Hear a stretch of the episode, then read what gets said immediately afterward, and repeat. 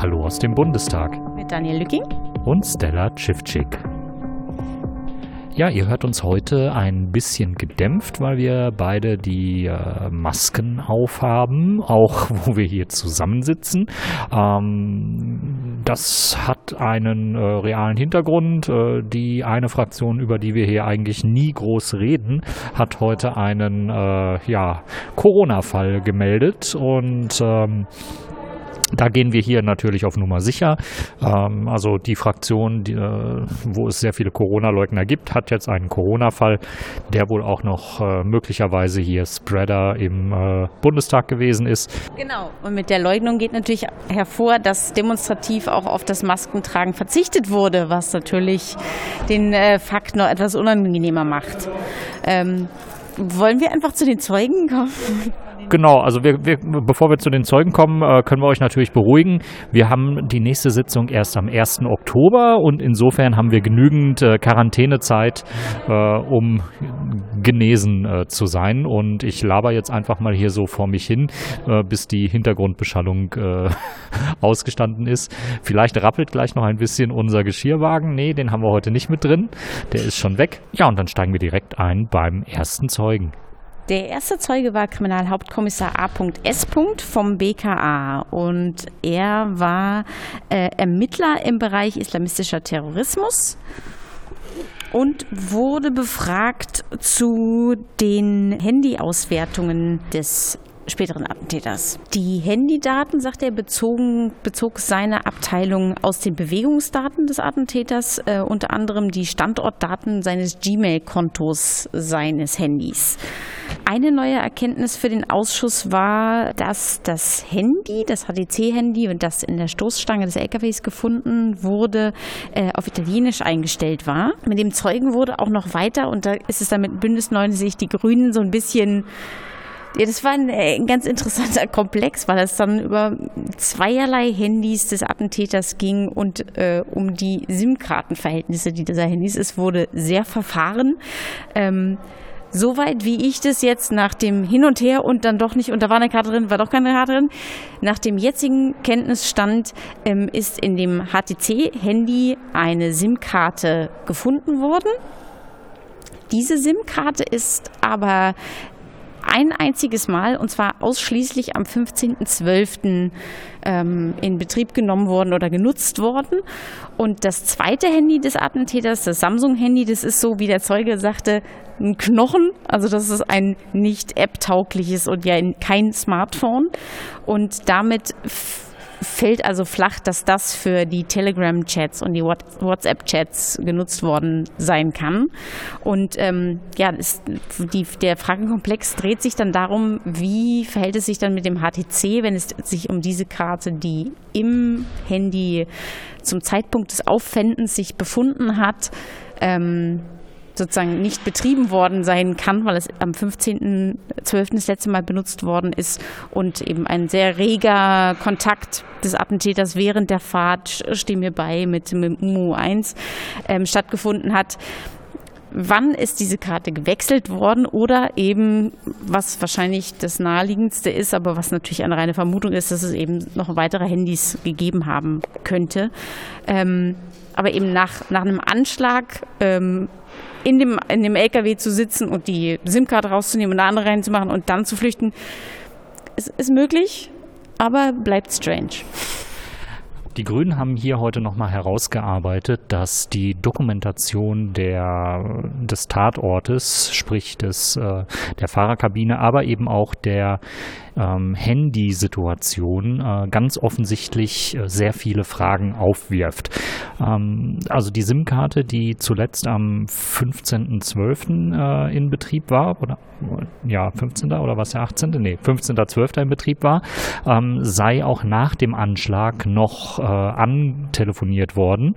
Also es wurde noch versucht, äh, den Attentäter dann dort zu erreichen. Ähm, aber in der Zwischenzeit ist eben kein Login oder keine Nutzung der SIM-Karte dokumentiert. Das kollidiert ein bisschen mit der Erzählung, die hier in einer der letzten Sitzungen abgeliefert worden ist, wo es heißt, dass dieses HTC-Handy eben mehr oder weniger lückenlos in den Tagen vor dem Anschlag äh, mit dem Attentäter in Verbindung gebracht worden ist. Ähm, es hat geheißen, dass äh, zum Beispiel die Position des äh, späteren Attentäters in den Tagen davor ähm, zum Beispiel über Überwachungskameras äh, mit, dem, mit dem Login des Handys ähm, in Verbindung gebracht worden sei. Und das ist eben schwer erklärlich, auf welche Daten man sich dort stützt. Stützt man sich auf Daten, die nur aus der Handy-Software, Handy-Firmware ähm, generiert werden, weil die irgendwo im Internet ist, oder stützt man sich dort auf Funkzellendaten? Ähm, Letztlich bleibt unbeantwortet, wie aus dem fahrenden LKW die Nachrichten ähm, an oder mit Mumo 1 ausgetauscht worden sind. Ähm, da gab es keine weiteren Hinweise für. Da ist aber aus meiner Sicht jede Art von Internetverbindung denkbar. Das HTC-Handy war also durchaus geeignet, sich via WLAN Access Point irgendwo zu verbinden. Und das heißt, es ist möglicherweise noch ein Handy mit in diese Rechnung einzubeziehen, was die Internetverbindung geliefert hat. Und dieses Handy ist eben bisher nirgendwo dokumentiert. Wie Stella das schon erwähnt hat, äh, kam der alte Knochen, ein Samsung, nicht zum Tragen für die Zulieferung dieser Internetverbindung. Und ähm, die, das HTC von selbst hätte es eigentlich nicht tun können. Ähm, hier hat man aber auch wirklich keinen Wert darauf gelegt, äh, besser, dat, äh, besser zu werden in der äh, Beschreibung dieser ganzen Situation. Es scheint so, als hat man sich beim BKA auf einen Erklärweg festgelegt. Den hat man schlüssig ermittelt, ausermittelt und hat dann die ganzen offenen Enden, die äh, jetzt gerade für viel Gesprächsstoff im Ausschuss sorgen ähm, und die auch von anderen äh, Beobachtern des Ausschusses aufgegriffen werden, ähm, als hätte man diese ganzen losen Enden offen gelassen, nach dem Motto, das wird eh niemanden mehr kümmern. Und äh, ja, also das ist insofern schwierig äh, zu beantworten. Und wir werden auch beim Folgezeugen nochmal darauf eingehen, äh, was diese ganzen losen Enden sind. Ähm, und Irene Mihalic hatte da auch entsprechend Druck ausgeübt. Und äh, ja, ich glaube, ich nehme nicht zu viel vorweg, wenn ich sage, die Antworten blieben dürftig. Stella, wer war denn unser zweiter Zeuge des Tages? Der zweite Zeuge war Bundesanwalt Thomas Beck beim Bundesgerichtshof und der Zeuge begann mit einem Eingangsstatement. Dieses Eingangsstatement, ja, dieses Eingangsstatement, dieses Eingangsstatement hat ähm, bestimmt anderthalb Stunden gedauert. Ähm, woran ich mich bei diesem Statement gestört habe, ist die Zeugen und Zeuginnen, die jene vortragen, ähm, oder das Eingangsstatement dient dazu, inwiefern haben die Zeugen ähm, mit dem Ausschussthema zu tun, wie sind sie damit befasst worden, seit wann sind sie in der Position, in der sie sind, seit wann ermitteln sie in den Referaten oder wie auch immer. Und dieser Zeuge beschrieb den Ausschuss wie jemandem, der jemandem erzählt, was dieser Ausschuss macht.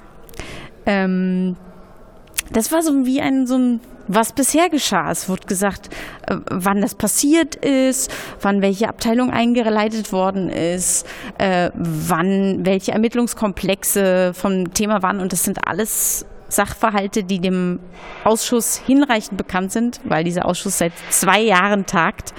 Ähm, und, und da kam ich mir etwas ähm, ungnädig vor, aber weil ich mir dachte, der Zeuge sollte jetzt diesem Ausschuss mal ähm, zu Gemüte führen, was er diesem Ausschuss eben bieten kann an neuen Informationen und nicht eine Zusammenfassung, was 2016 passiert ist. Also es war eigenartig, ähm, weil ich dort bis zum Schluss keine neue Erkenntnis draus ziehen konnte. Ähm, der Zeuge selber leitete die Abteilung Terrorismus seit 2014 und sagte, dass er kein Detailwissen in dieser Abteilung hat, weil er Abteilungsleiter ist und natürlich dementsprechend auf seine Mitarbeiterinnen und Mitarbeiter setzte und sagte, also Detailwissen habe ich nicht, was immer schon nach einem anderthalbstündigen äh, Eingangsstatement eine schöne Weiterführung ist. ganz unironisch. Der Zeuge erzählte, dass er den Kontakt zum ähm, Generalstaatsanwaltschaften hergestellt hat. Ja, im Weiteren hat er dann beschrieben, wie die Verfahrensweise beim Generalbundesanwalt war, dass man eben einfach nach dem äh, Anschlag auch gewisse Pflichten zu erfüllen hatte in einen äh, 24 Stunden, sieben Tage die Woche Schichtbetrieb mit zwei Schichten übergegangen ist, den man auch bis Ende Januar gehalten hat.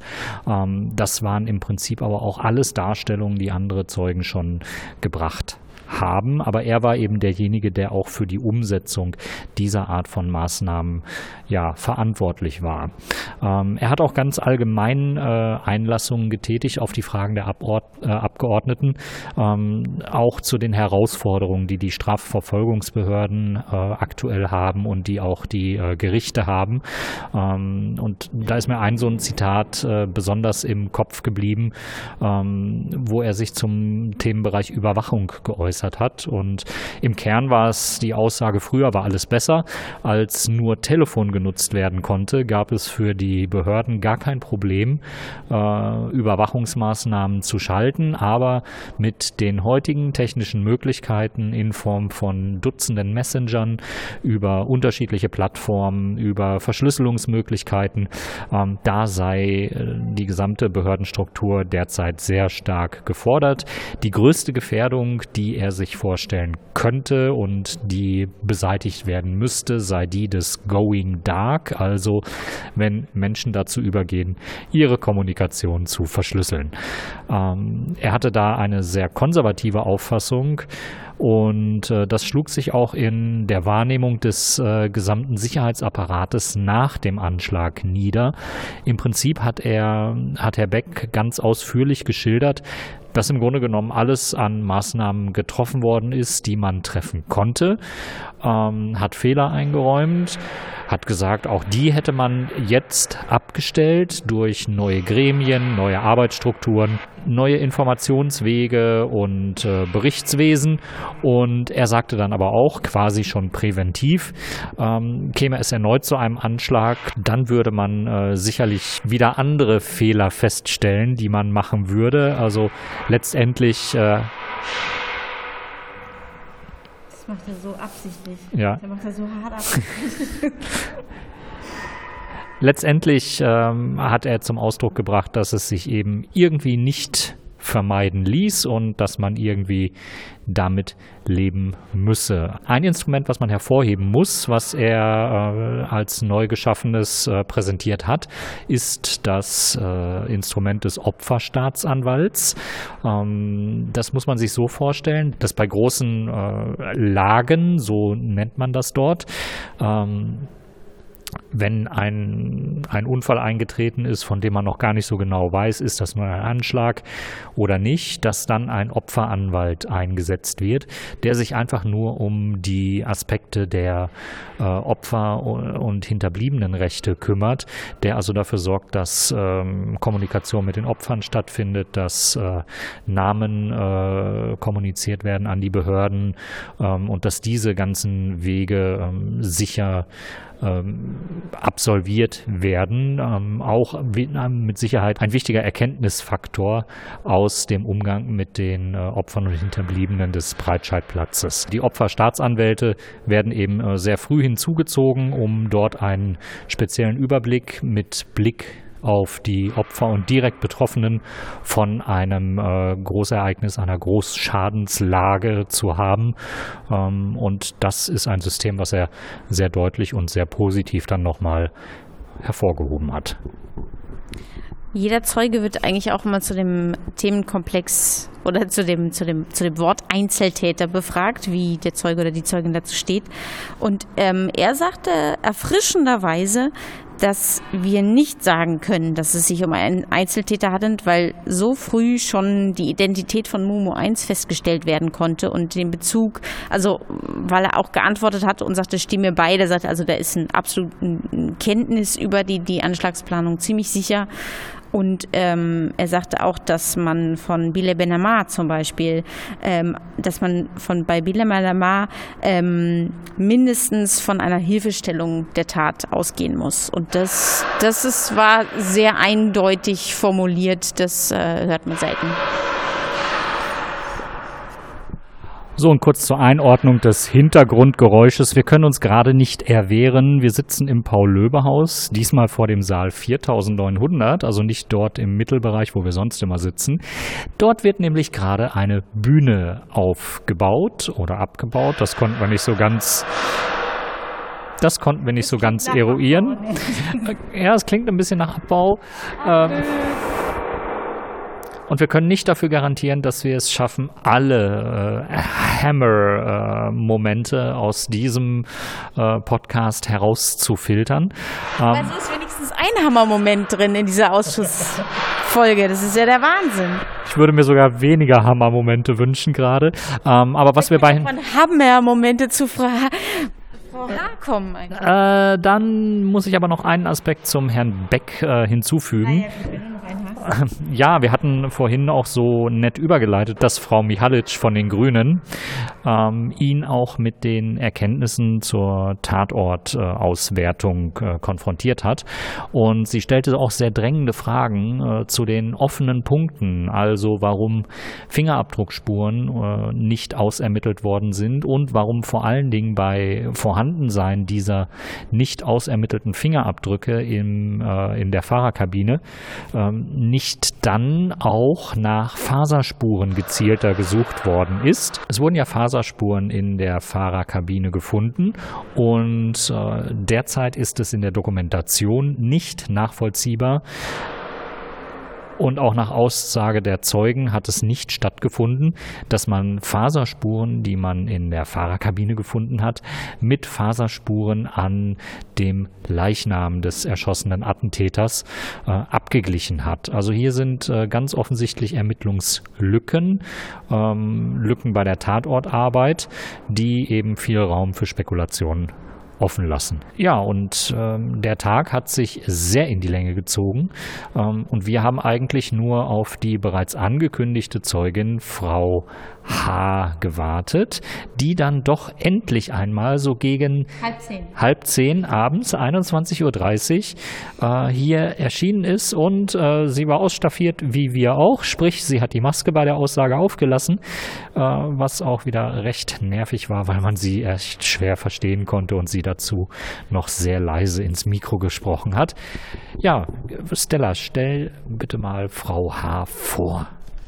Ja, von Frau H. ist außer dem H. nicht mehr viel übrig geblieben. Frau H. kennen wir noch aus dem Anfang des Ausschusses. Da ist sie fürs Bundesinnenministerium unter Klarnamen noch anwesend gewesen und ist dann aufgrund von möglichen Interessenskonflikten und ihrer vorherigen Verwendung, unter der wir sie auch heute gehört haben, nämlich als Referatsleiterin im Referat 6D2 im Bundesamt für Verfassungsschutz gehört worden.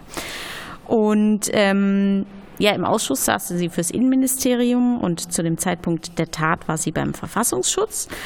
Sie sagte, sie war ähm, bis April 2015 ähm, ähm, Referatsleiterin und war dann bis Mitte August 2016 in der Position in der, als Referatsleiterin im Referat tätig. Und ihre Zuständigkeit war die Terrororganisationen, ähm, waren Terrororganisationen in äh, also Pakistan, Al-Qaida, ähm, und Afghanistan. Und Afghanistan, genau. Ähm, und sie sagte, weil das natürlich als, als Riesenelefantenherde, würde ich fast sagen, im Raum stand, zum damaligen Zeitpunkt war nach, auch sogar nach ihrem heutigen Dafürhalten kein Bezug zum Ausschussinhalt erkennbar. Ja, das ist, das ist ähm, interessant, aber sie hat lang und breit versucht zu belegen, wie sie zu dieser Annahme kommt oder eben das zum eben, da muss man sagen, nach dem damaligen Dafürhalten und nach der heutigen Perspektive.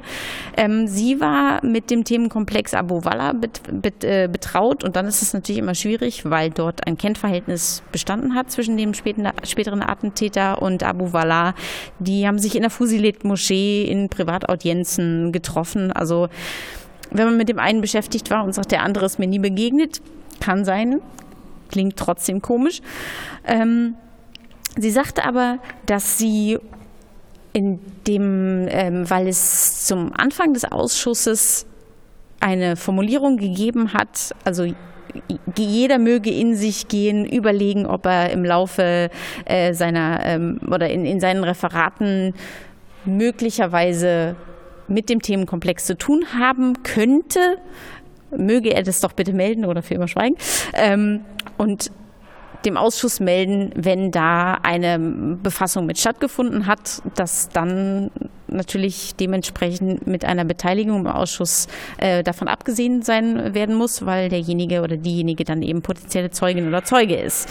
Ähm, sie sagte, dass sie, als sie einberufen worden ist von ihrem Vorgesetzten Kaller, ähm, Sie habe ähm, Lia Freimuth angerufen, die wir auch schon äh, ganz zu Beginn des Ausschusses äh, gehört hatten, und hatte gesagt, du warst mit dem beschäftigt, mit dem späteren Attentäter, findest du mich in den Akten? Und sie sagte, nee, ich habe das jetzt durchgeguckt, ist äh, Frau Haarfrei. Und danach hat sie das sozusagen als positives Feedback gewertet und hat gesagt, naja gut, wenn sie mich da nicht findet, dann habe ich wohl mit diesem Themenkomplex nicht zu viel zu tun und kann in dieser Position fürs Bundesinnenministerium in den Ausschuss gehen. Und ähm, ja, diese Schlussfolgerung hat sie dann auch äh, Herrn Kaller ausgerichtet und ähm, hat auch nochmal mit ihrem Referatsleiter Herrn Koch darüber gesprochen. Und damit war sozusagen für sie die Sache geklärt und safe genug, um zu sagen, okay, dann gehe ich jetzt mal in den Ausschuss und ähm, bereite den Ausschuss mit Akten vor und äh, entscheide, welche Akten dem Ausschuss zur Verfügung gestellt werden. Ja, und äh, sie hat dann gesagt, auch selbst in der Nachschau, nachdem ihr ja bekannt ist, dass sie irgendwie mit dem Fall zu tun gehabt haben muss, ähm, hätte sie wenig Bezüge gefunden. Sie hätte Akten durchgeschaut und wäre lediglich an äh, einigen Stellen auf den Vornamen des Attentäters gestoßen. Ähm, aber er, nichts hätte irgendwie Anlass gegeben, ähm, konkret zu sagen, ja, ich war damit befasst. Also sie konnte sich an nichts erinnern, hatte auch keine spontane Reaktion, als äh, bekannt gegeben wurde, wer das Attentat äh, verübt hatte. Da sind sehr viele Zeugen nach befragt worden. Wie war das eigentlich, der Moment, in dem sie erfahren haben, wer der Attentäter ist? Da konnte sie auch nichts beisteuern. Äh, insgesamt ein bisschen fishy das Verhalten und wir kommen auch gleich noch zu einer äh, sehr seltsamen E-Mail, die es äh, gegeben hat. Ähm, ja, noch ganz kurz noch dazwischen geschoben, ähm, noch um ihre äh, Bestätigung suchend, dass sie dem Ausschuss in dieser Position beiwohnen kann, sagte sie auch noch, ähm, bestärkt hat sie auch der Entschluss, da sie dachte, sie kriegt einen Vorgesetzten oder eine Vorgesetzte für den Ausschuss.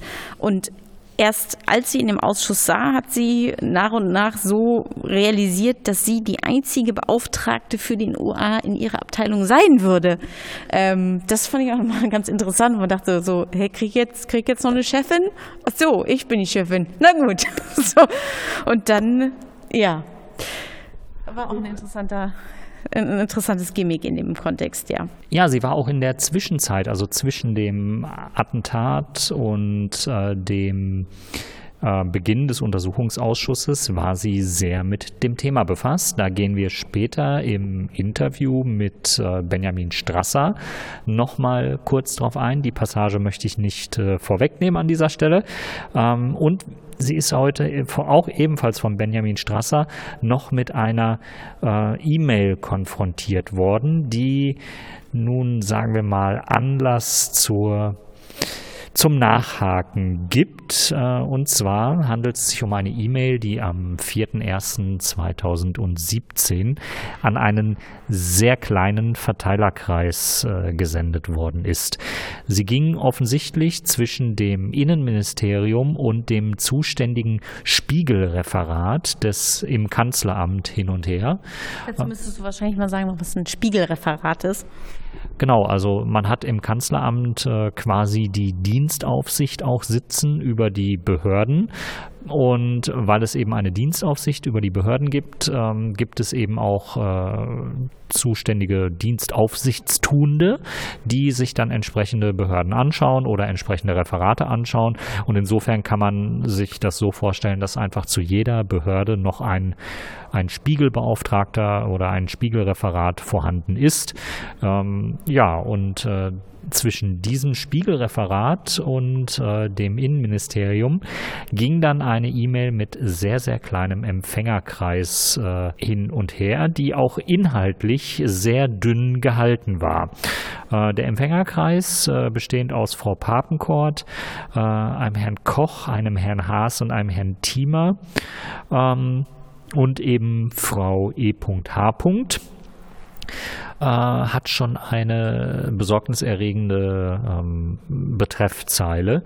Ähm, es ging dabei um die Durchsuchung bei zwei Kontaktpersonen, so heißt es in der Betreffzeile, vertraulich behandeln, Steuerung ausschließlich über persönliche Postfächer. Das ist natürlich äh, schon mal ein gefundenes Fressen für den Ausschuss. Ähm, und wenn dann in der E-Mail selbst äh, noch sehr wenig Inhalt äh, zu finden ist und der kryptische Satz alles verlief nach Plan enthalten ist, dann ist natürlich wieder eine Bandbreite an Spekulationen möglich, was der Plan gewesen sein könnte.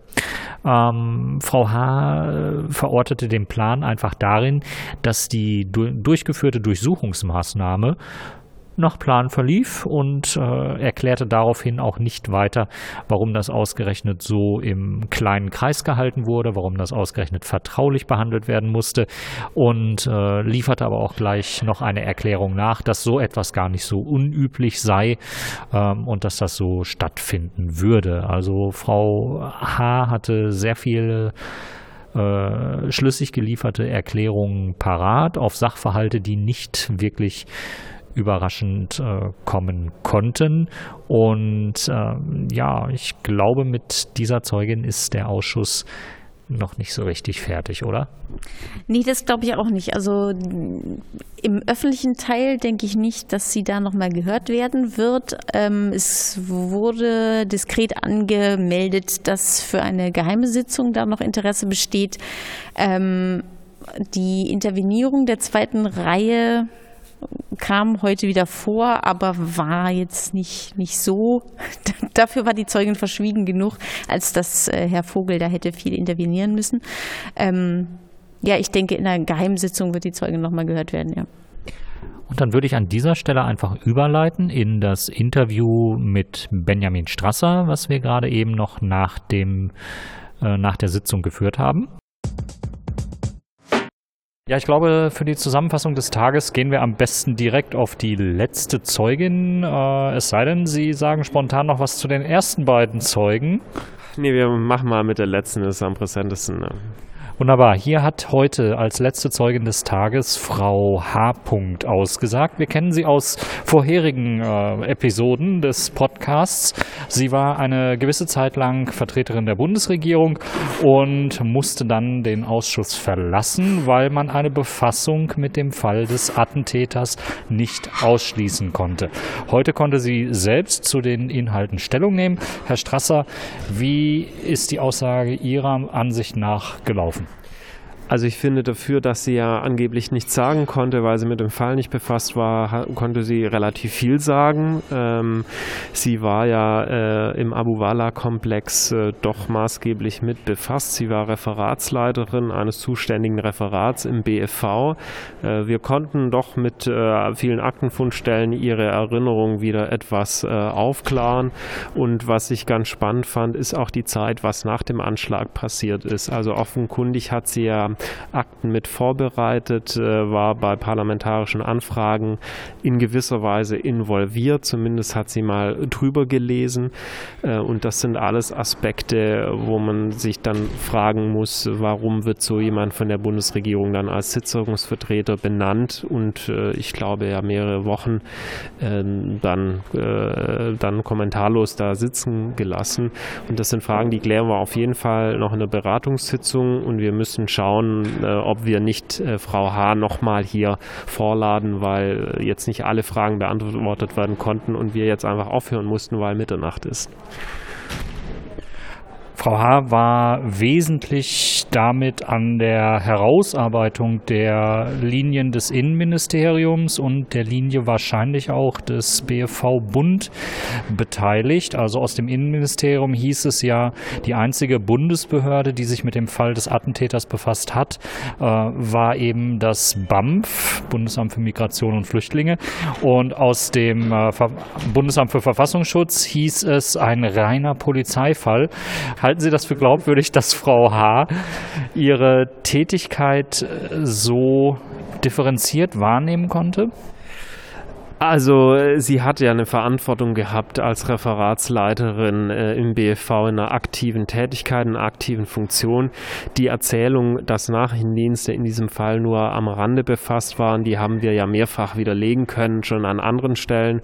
Und das zeigt auch die Zeugenvernehmung von Frau H. Ähm, wir haben ja auch versucht herauszuarbeiten, dass bei diesem Krisengespräch beim Generalbundesanwalt Februar 2016 das BFV auch involviert war, weil sie sie einer Gefährdungssachverhaltsbewertung des BKA zugestimmt hat.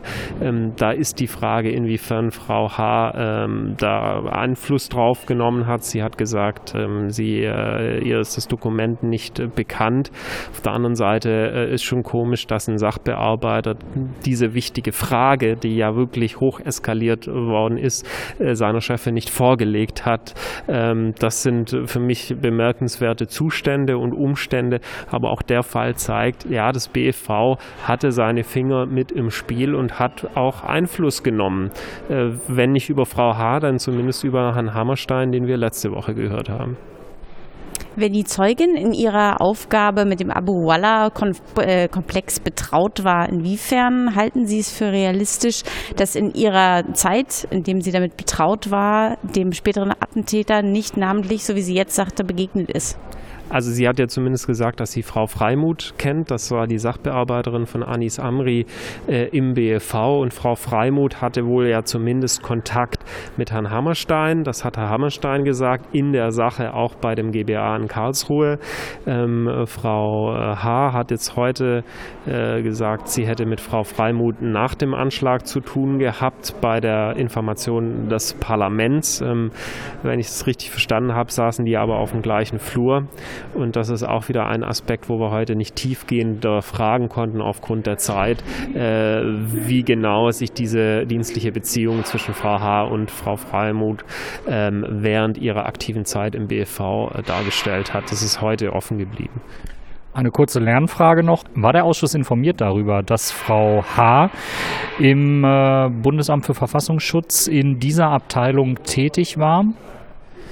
Also wir hatten äh, ja die Info, das kann ich jetzt äh, aus dem Kopf nicht sagen, äh, ob wir da Schriftstücke vorab bekommen haben. Das sind halt oft äh, Zahlen, äh, äh, Buchstabenkombinationen. Also mit 6D2 im BV fangen Sie jetzt erstmal nichts an, wenn Sie das lesen, wenn Sie nicht die Erläuterung bekommen von der Bundesregierung, was ist das für, konkret für ein Referat und mit was hat die zu tun. Von dem her war es für uns so nicht erkennbar.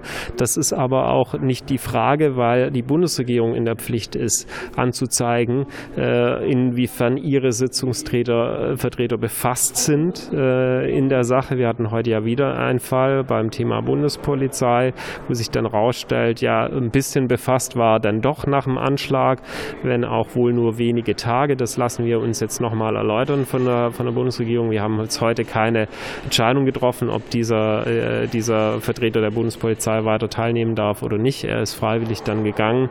Aber das sind die Umstände, die uns natürlich mega nerven in der Arbeit, weil es nicht unser Job ist, jeden einzelnen Sitzungsvertreter oder Sitzungsvertreterin mit dem DocFetcher mal durchlaufen zu lassen und zu schauen, was finden wir da so und waren die wirklich nur am Rande befasst oder hatten die eine aktive Rolle in diesem ganzen Komplex Amri plus Komplizen. Ja. Das fand ich heute auch im Übrigen wieder bemerkenswert, dass wie beim Umfeldbegriff einer Quelle jetzt auch schon der Begriff, wie groß ist der Fall Amri, was ist vom Untersuchungsauftrag gedeckt, dass es eben mehr ist wie nur Anis Amri, sondern ähm, die ganzen Verbindungen Hildesheim, äh, Madrassa und so weiter, das natürlich selbstverständlich auch zu unserem Untersuchungsauftrag gehört.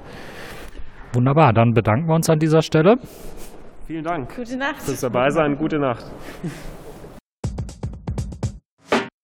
Und dann haben wir noch ein kleines Novum. Wir schalten jetzt ganz kurz in die Zukunft, jedenfalls von jetzt aus gesehen. Ähm, mit äh, Martina Renner werde ich mich morgen um circa 12 Uhr noch über das Thema unterhalten und wir werden es natürlich noch hier im Podcast mit einpflegen. Also vielleicht lohnen doch zwei Sätze zu den ersten beiden Zeugen ähm, aus der BAO City im Bundeskriminalamt und Bundesanwalt Beck ähm, vom Generalbundesanwalt, weil sich hier ein Bild verfestigt hat. Ja, also BKA nennt sich gerne deutsches FBI. Ja, klingt gut.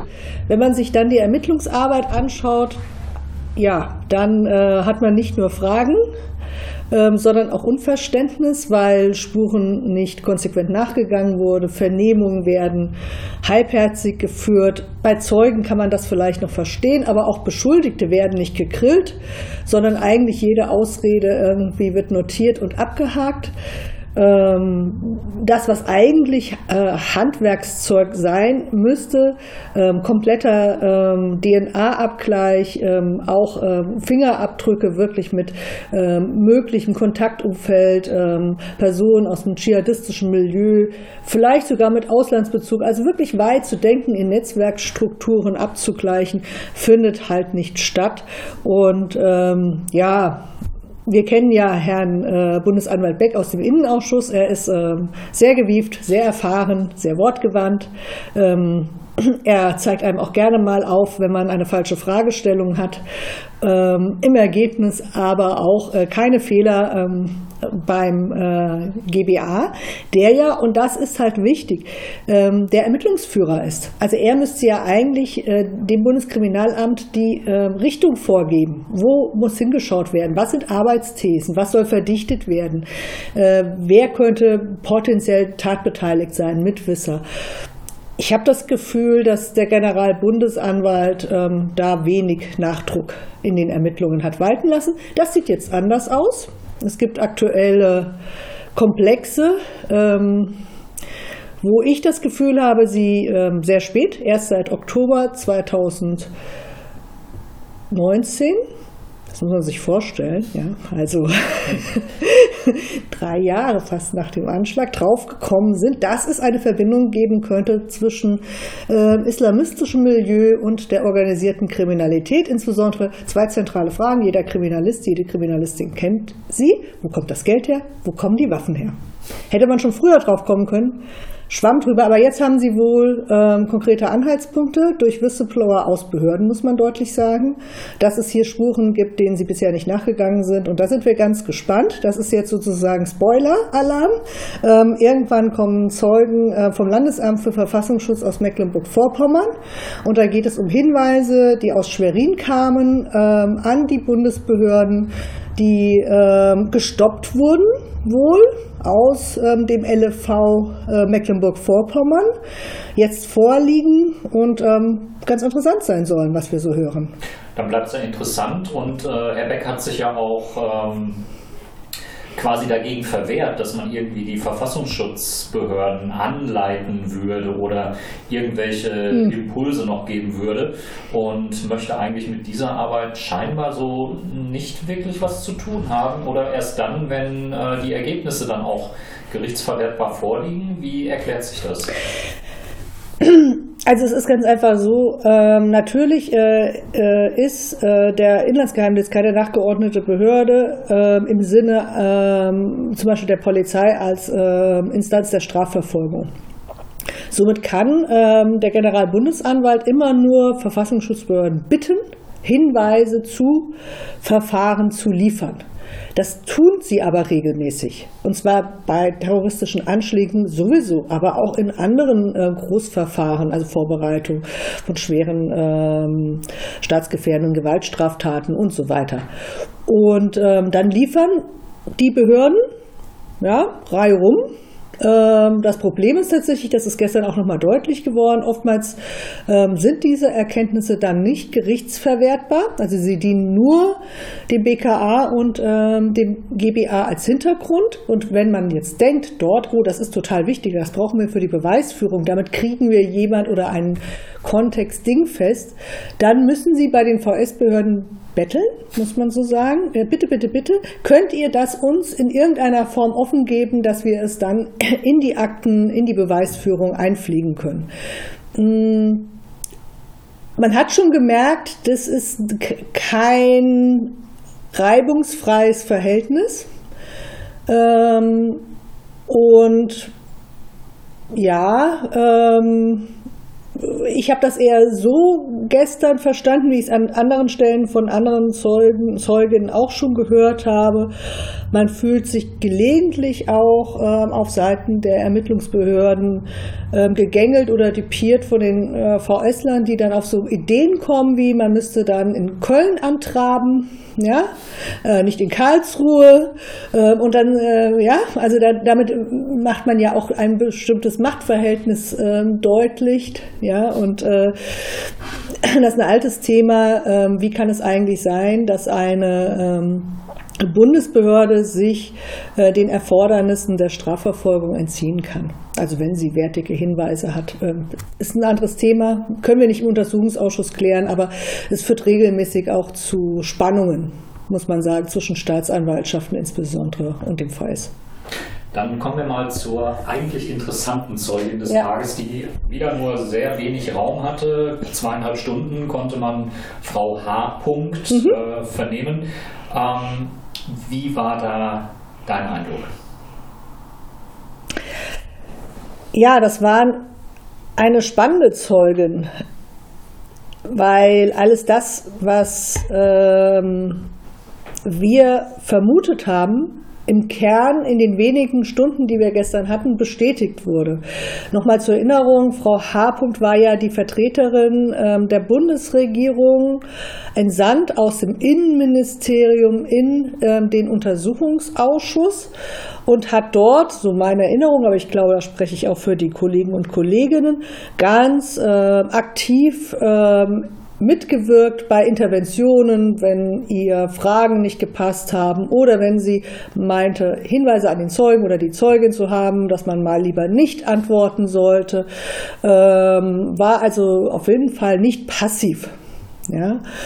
Und ähm, dann stellte sich ja heraus, ähm, dass sie vormals, bevor sie äh, in der Abteilung öffentliche Sicherheit im Innenministerium ähm, ihre Tätigkeit aufnahm, äh, Referatsleiterin in der Abteilung 6 im Bundesamt für Verfassungsschutz zuständig für islamistisch-dschihadistischen Terrorismus war und hier nochmal spezialisiert auf die Struktur rund um die Dickmoschee in Hildesheim, das sogenannte Abu Walla-Netzwerk, zu dem ja auch derzeit der Prozess vor dem OLG Zelle läuft. Und äh, damals haben wir diese Kollision von Interessen thematisiert und gesagt, das kann nicht sein, dass die Bundesregierung so jemand mit so einem Insiderwissen ähm, in den Ausschuss schickt. Das widerspricht auch unseren Verfahrensbeschlüssen, es widerspricht allen Regeln. Und sie ist ja dann abgezogen worden. Ich würde sagen, ähm, wahrscheinlich trifft sie persönlich da gar keine Schuld. Ich glaube, sie ist sehr aktiv äh, von ihren Vorgesetzten im BMI, Herrn Koch und Herrn Kaller, in diese Position gebracht worden. Das muss man auch deutlich sagen. Ähm, die wussten, denke ich, was sie vormals gemacht hat. Die wussten um die Problematik in Untersuchungsausschüssen. Das sind alles alte Füchse in dem Stall dort. Und ähm, ja, und äh, sie hat uns gestern nochmal bestätigt, und das war spannend, dass sie äh, in ihrer Zeit im Bundesamt für Verfassungsschutz zum Beispiel mit einem Dschihadisten zu tun hatte, Boban Smionovic, äh, wo wir ein enges Kontaktverhältnis zum späteren Attentäter Anis Amri aus den Akten wissen. Ähm, Amri hat bei Simjonovic übernachtet. Nur ein Indiz, ähm, aber auch ein zweites, das finde ich ganz interessant. Er ist ja mal ähm, am äh, Busbahnhof hier in Berlin durchsucht worden. Und das Erste, was er macht danach, ist Simjonovic anrufen und sagen, pass auf, werf dein Handy weg, ich weiß jetzt nicht genau die Formulierung, aber ja, das heißt, es ist ja jemand, wo er vermutet, dass sie sich über bestimmte Dinge ausgetauscht haben, wo sie jetzt die äh, Kommunikation einfach äh, auf jeden Fall löschen müssen und äh, alle Spuren, die zueinander führen, beseitigen sollten. Und das äh, wirft natürlich die Frage auf, ist das jemand, der von Amris Anschlagsplanung wusste, von seinen Plänen Waffen zu beschaffen und, und, und. Und diese Person hat sich halt krass bearbeitet mit allen Mitteln der Kunst, die dem Geheimdienst zur Verfügung stehen, also Quellenberichte eingeholt, wahrscheinlich Überwachungsmaßnahmen gefahren.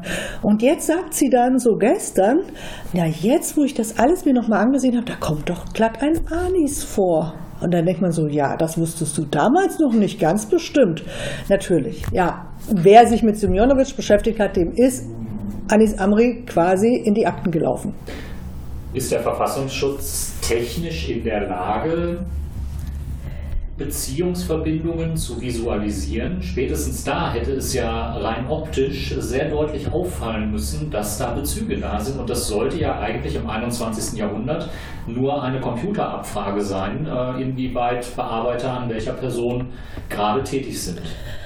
Ähm, ja, und äh, gerade in diesem Bereich hat äh, der Verfassungsschutz in den letzten Jahren unglaublich viele Ressourcen beim Parlament beantragt und auch bekommen, ähm, um ihre ähm, OSINT äh, Recherchemöglichkeiten, also äh, die Informationserhebung im offenen Teil des Internets, also wo Leute in sozialen Netzwerken unterwegs sind, auf Internetseiten und so weiter, ähm, zu schärfen, das zu verknüpfen mit dem, was man über nachrichtendienstliche Mittel, also zum Beispiel im Abhören von Messengern und äh, wir wissen ja, die Dschihadisten haben zu dem Zeitpunkt alle Telegram benutzt und Telegram hatte eine offene Tür zu den Geheimdiensten, ähm, nicht proaktiv, aber eine Sicherheitslücke.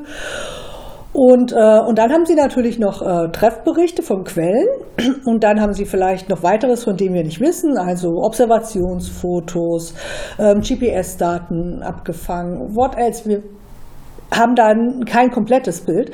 Und was man damit kann, man kann aus all diesen Daten natürlich Bewegungs- und Kontaktbilder erstellen und das machen die auch. Also ich meine, die arbeiten halt auch nicht mehr irgendwie äh, äh, so wie vielleicht in den 1990er Jahren, wo man irgendwie eine Wandzeitung irgendwie äh, gebastelt hat dann. Ähm, ob sie so tech-affin ist und sich das alles gezogen hat, das kann ich gar nicht sagen. Aber äh, man muss ähm, sich das nochmal so vorstellen, der äh, Verfassungsschutz hat immer zwei Arten von Informationsablage. Das eine ist zu Personen. Da werden also in einer Akte zu einem Gefährder oder einem Beobachtungsgegenstand die äh, Informationen seriell abgeheftet. Und dann habe ich äh, Sachakten die ähm, auf ähm, Strukturen abzielen. Und da werden alle Informationen auch von den Landesverfassungsschutzämtern, aus den Polizeien, aus dem offenen Teil des Internets und so weiter zu einem Sachverhalt zusammengezogen.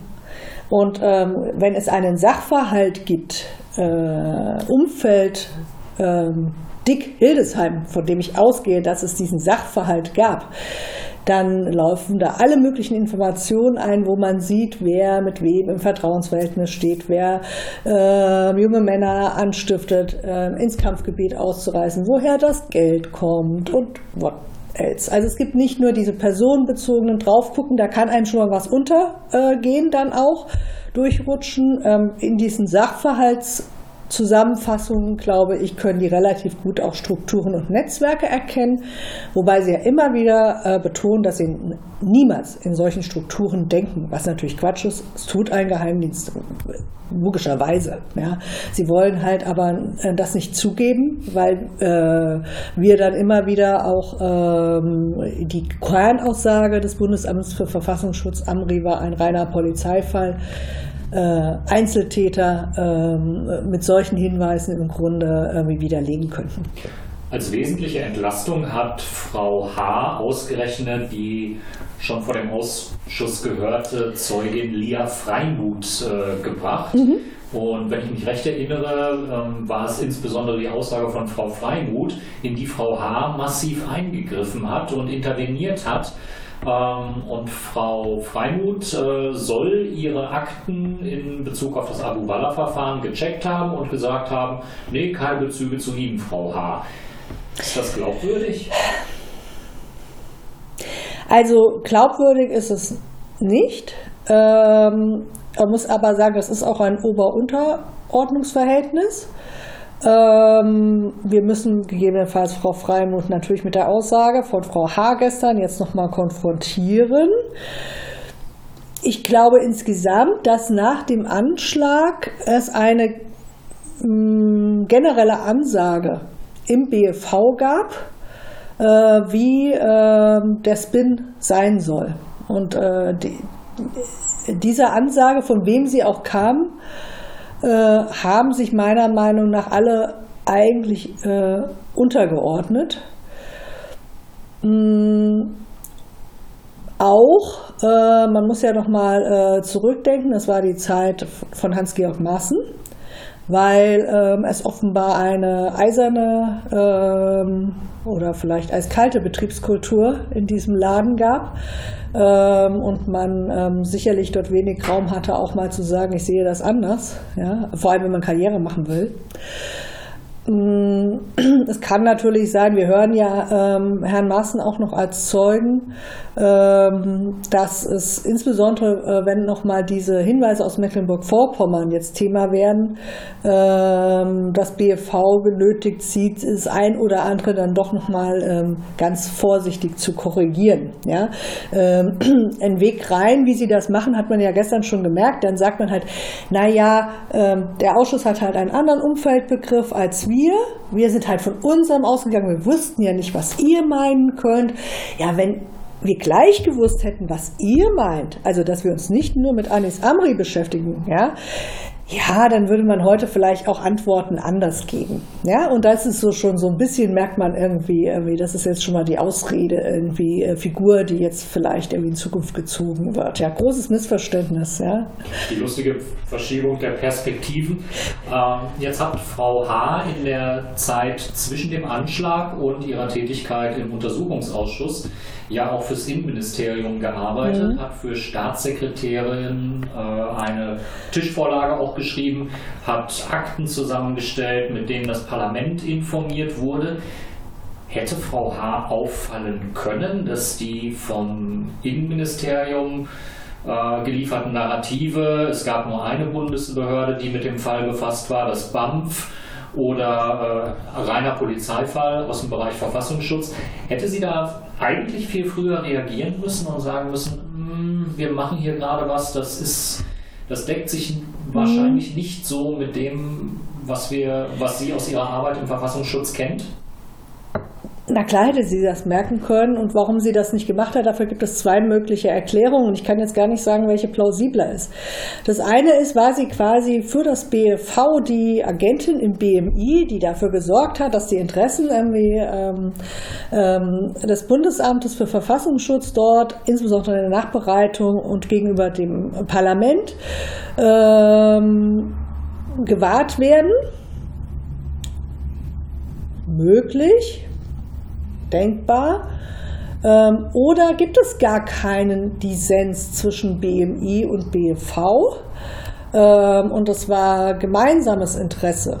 Ähm, diese seltsame Erzählung, außer dem Bundesamt für Migration und Flucht hatte niemand was damit zu tun, in die Welt zu setzen. Dafür spricht, wenn man sich noch mal ein bisschen mit der Historie, insbesondere der Abteilung ÖS äh, befasst, dass wir dort quasi einen Drehtüreffekt von Führungspersonal haben. Also auch Hans-Georg Maaßen war irgendwann mal ÖS kennt Kaller und Koch. ÖS steht für Abteilung öffentliche Sicherheit. Genau, Terrorismusbekämpfung. Ja? Ähm, die haben schon zusammengewirkt in Vorgängen, äh, wie zum Beispiel ähm, der Entführung von Murat Kurnas und anderen, wo es immer darum ging, Schweinereien äh, in äh, dem Bereich der äh, bundesdeutschen Sicherheitsbehörden zu decken, zu legitimieren. Und ähnliches. Ähm, wenn man einen Vorgang aus dem NSE-Untersuchungsausschuss hinzunimmt, ähm, damals die Frage, inwieweit sind Daten, die von deutschen Behörden geliefert werden, geeignet, um ähm, eingesetzt werden zur Zielerfassung von bewaffneten Drohnenflügen äh, der US-amerikanischen Streitkräfte. Auch da äh, wer hatte da seine Finger damals dran? Irgendwie, das war die Abteilung ÖS. Ja, da kommt dann Herr Roman plötzlich noch ins Spiel, der heute bei der Bundespolizei sitzt. Ähm, und ähm, andere Namen, die man in Staatssekretärenposten jetzt wiederfindet. Und ich glaube, diese Gruppe dieser Männer, die äh, haben schon eine ähnliche gemeinsame sicherheitspolitische Agenda. Da gibt es gar keinen Dissens. Und wenn dann das BFV ähm, aufzeigt und sagt, ah, in der Geschichte Amri, da müssen wir mal gucken, dass äh, wir da nicht zu sehr in den Fokus kommen, dann ähm, zieht auch das BMI mit das ist gar kein Widerspruch. Und deswegen würde ich diese Vorlagen für das parlamentarische Kontrollgremium, an denen Frau H. mitgewirkt hat, eher so lesen, dass es gemeinsamer Wille dieser Abteilung war, des BFV, die Dinge so darzustellen, wie sie dargestellt wurden. Ähm, auch kleine Anfragen falsch zu beantworten, muss man auch sagen. Kollege Ströbele hat damals einfach unrichtige Antworten bekommen. Zum Beispiel die Frage, wurden Spitzel eingesetzt in der Fusilet-Moschee im Umfeld von Amri?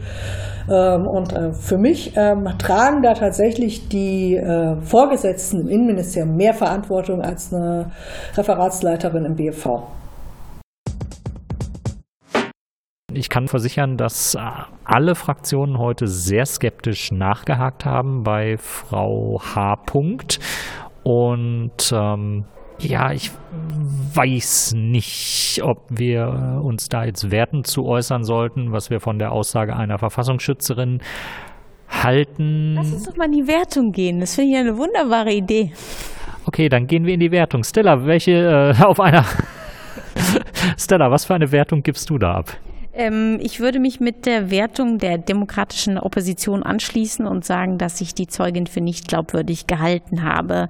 Ähm, ja eben sich mit dem Themenkomplex Abu Wallah beschäftigt zu haben und zu sagen, äh, der spätere Attentäter ist mir namentlich nicht einmal untergekommen und zu sagen, also ich weiß nicht, ob ich, also wenn so ein Anschlag passiert und es haben sehr viele Zeugen uns immer gesagt, dass sie, dass sie sich selber die Daumen gedrückt haben und sagen, lass es nicht ihn gewesen sein, lass es den und und sie dann sagt, ich habe das, wann habe ich denn das erfahren? Ich glaube am 23. Und da sagte Benjamin Strasser, da war er schon längst tot.